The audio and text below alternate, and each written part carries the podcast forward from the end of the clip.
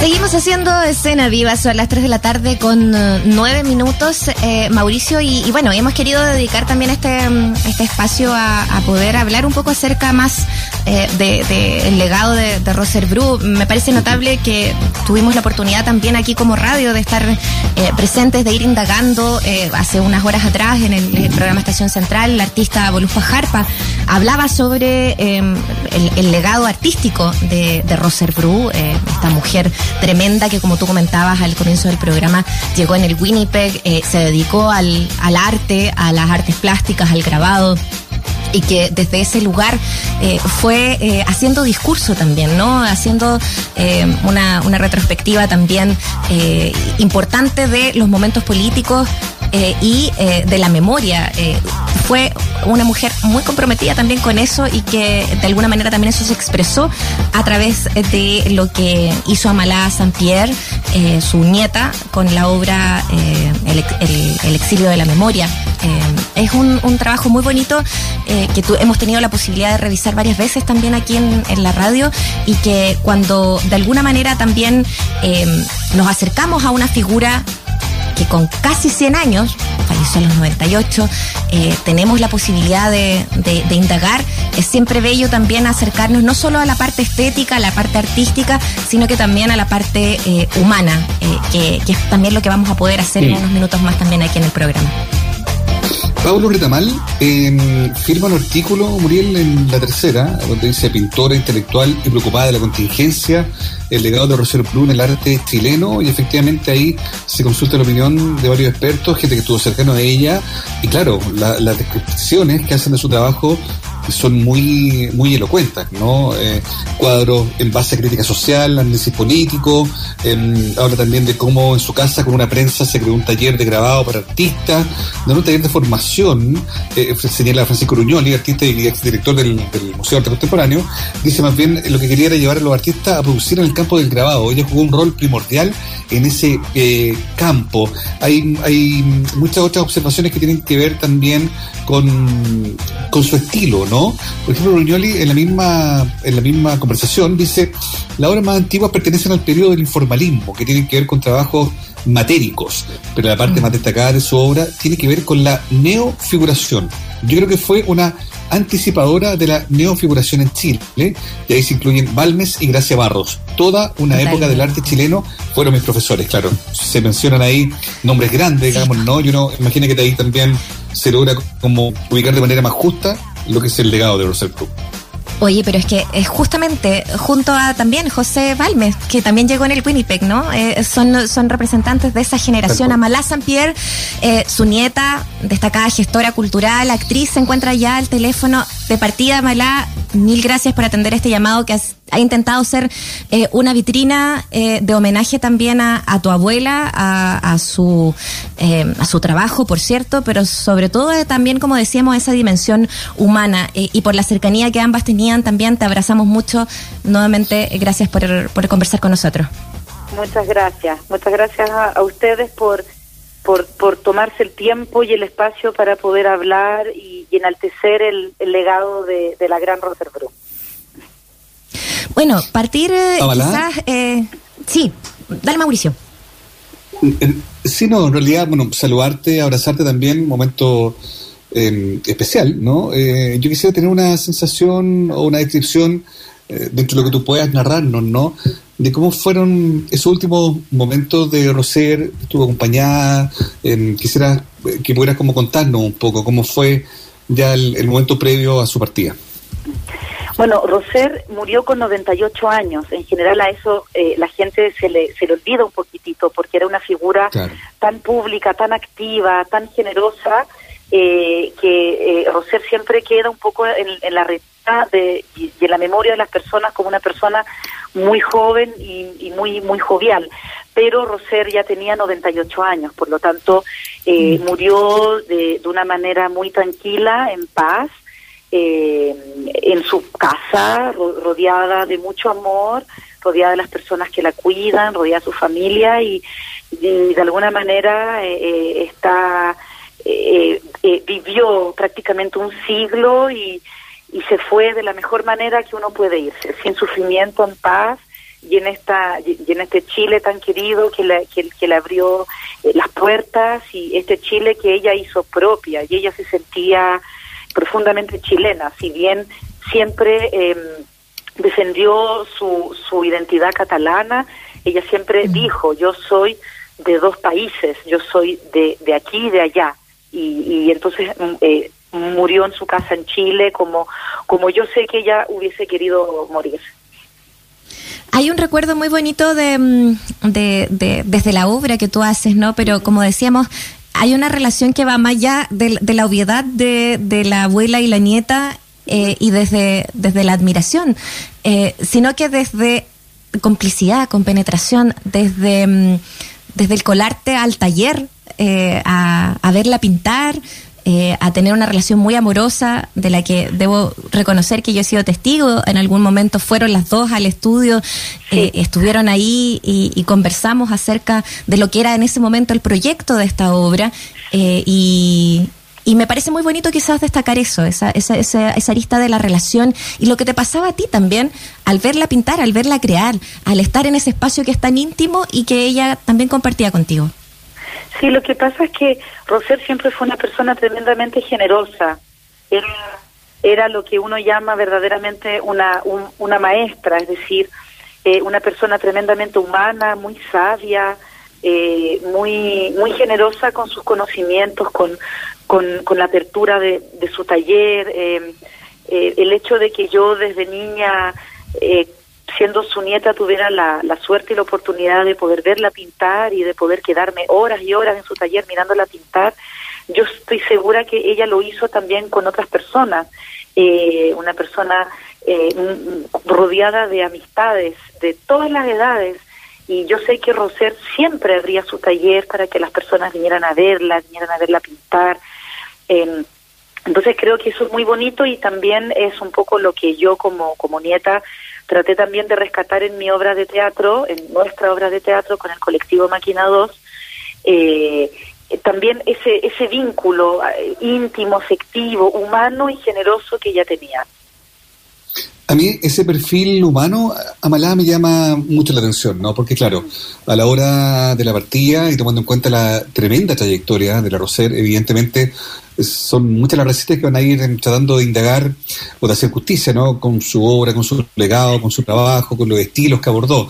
Pero me, me seduce también, como quizás la gente que nos está escuchando, conocer más de la persona, ¿no? Y tú ya la describes, ¿no? Sería lindo que pudieras como quizás revelarnos un poco eso. ¿Qué le gustaba hacer a ella cuando no estaba pintando? ¿Con qué se entretenía? ¿Qué le hacía reír? ¿Cómo podría describir su personalidad? creo que también es valioso poder mm, poner un acento en esa dimensión de su persona, ¿no? Bueno, era, era muy tierna, tremendamente cariñosa, muy táctil. Eh, eh, hay, hay muchísimas anécdotas muy divertidas de, de ella hasta el último momento de su lucidez, le gustaba mucho tocar a la gente, tocarles la mano, darles besos. Mm. O sea, hay muchas anécdotas muy muy simpáticas de, de, que también eh, tocaba, qué sé yo, eh, eh, partes del, del cuerpo, ¿no? Pasaba alguien y tocaba, que era porque era profundamente táctil, muy muy muy muy de piel. Eh, eh, Rosero era una persona muy estudiosa. Ella cuando estaba eh, sola y, cuando no estaba pintando estaba leyendo. Eh, hay que hay que mm. recordar que mm, la guerra civil española explotó cuando ella tenía 13 años apenas, por lo tanto no pudo terminar el colegio. Y, ella siempre fue una persona autodidacta, no pudo terminar el colegio, pero aún así fue tremendamente resiliente eh, con su propia formación. Em, y entonces constantemente leía, leía filosofía, muchísima filosofía, leía muchas novelas, una, una, una, una mujer eh, muy, muy preparada intelectualmente, muy sabia, pero lo que yo rescato de ahí era su, su empuje de siempre estar aprendiendo desde lo autodidacta, eh, porque es, es, es impresionante.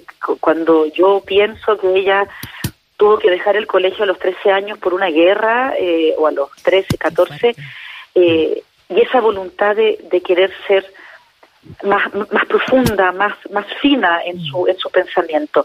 Y eso también, esa fineza en su pensamiento, se ve muy reflejada en su obra, una obra que está constantemente haciendo citas pictóricas, sus citas literarias, a, pintores, a filósofos, a escritores, a poetas, eh, y todas estas citas, ella estaba muy compenetrada con todos estos personajes, estos pensadores, grandes pensadores que la iban nutriendo día a día en sus lecturas, y como ella también fue, fue plasmando esta historia del pensamiento en su propia obra. Amalá, estamos conversando con Amalá Saint-Pierre, eh, actriz, eh, gestora cultural y, también, obviamente, eh, lo hemos dicho, ¿no? Nieta de Roser Bru, eh, hoy día el amanecer fue, fue despedida, fue muy bonito que leerte a ti también en tus redes, decir esta, esta conexión ¿no? con el eclipse de luna, eh, cómo, cómo despedir también a, a Roser, a Roser que vio muchísimas lunas eh, y que por lo demás vivió de, de dos dictaduras, ¿no? Tú hablabas de la guerra civil española, vivió de la dictadura de aquí, de, de, Pinochet, y no fue ajena, si, si bien si uno ve la obra como en, en el general, eh, no necesariamente se hacen alusiones directas, ¿no? Eh, hubo un momento también en que eh, está también eso presente. Y el mismo hecho de que la memoria fuese importante para ella, pareciera que recalcaba ese matiz como político. ¿De qué manera tú recuerdas también el abordar esos temas, el abordar esos recuerdos, el abordar la memoria desde de esos traumas políticos también? Bueno, Rousseau tenía una obra pictórica muy inteligente. Eh, eh, no fue no fue panfletaria, nunca cayó en el panfleto, eh, pero sin embargo siempre tuvo la, la, la, inteligencia y la sutileza de poder hacer una obra política con, con, con, una denuncia clara y, explícita, pero también abordándolo desde la metáfora, a través de, de distintos paralelos que podía hacer, por ejemplo, cuando eh, pinta eh, eh, personajes que aparecen en los cuadros de Goya, por ejemplo. Entonces ahí está haciendo un paralelo histórico entre un cierto periodo em, de la caída de la monarquía en España eh, con, con, con, los distintos periodos históricos y políticos que ella le tocó vivir en el siglo XX, tanto en España como en Chile. O sea, ella constantemente estaba haciendo una, una denuncia política, pero desde la sutileza eh, pero también pasó por periodos en que su, su denuncia política fue eh, plasmada de una, de una manera mucho más evidente. Ya en la década del 80 em, se atreve a, a, pintar eh, afiches que dicen claramente no a la tortura y los firma Roser Bru en plena dictadura o cuando pinta mm. cuando pinta em, a Víctor Jara en donde aparece ella, ella misma con, con un autorretrato de ella sosteniendo una foto de Víctor Jara y una mancha de sangre. Mm. No es necesario decir más, no es necesario explayarse más porque ya la imagen de esa obra habla por, por, sí misma. Una imagen vale más que mil palabras, dice por ahí el, el, dicho. Entonces, ella era profundamente política al mismo tiempo, eh, pero lo iba mezclando con, con una mirada con una mirada muy muy humana de, de la sociedad eh, por ejemplo, cuando pintaba a la Frida Kahlo o, a Violeta Parra o, a la Gabriela Mistral, no es solo pintar a la figura femenina, es también pintar a figuras femeninas que ellas también tuvieron un, un quehacer eh, cultural, social y político y que también tenían una denuncia. Entonces, Roser estaba constantemente pintando políticamente, hablando. Lo que pasa es que era una pintura muy inteligente, en donde a través de la imagen lograba hablar de eso, a través de la imagen lograba hablar de la denuncia política. Amala, es interesante lo que dices tú porque pareciera que, claro, más allá de los soportes, lo que a ella realmente le interesaba era comunicar algo, ¿no? Eh, siempre atenta a lo que sucedía a su alrededor. Y yo me pregunto, porque entiendo que en algún momento su memoria se volvió más frágil, eh, como sucede con la gente ya que suma muchos años, ¿no?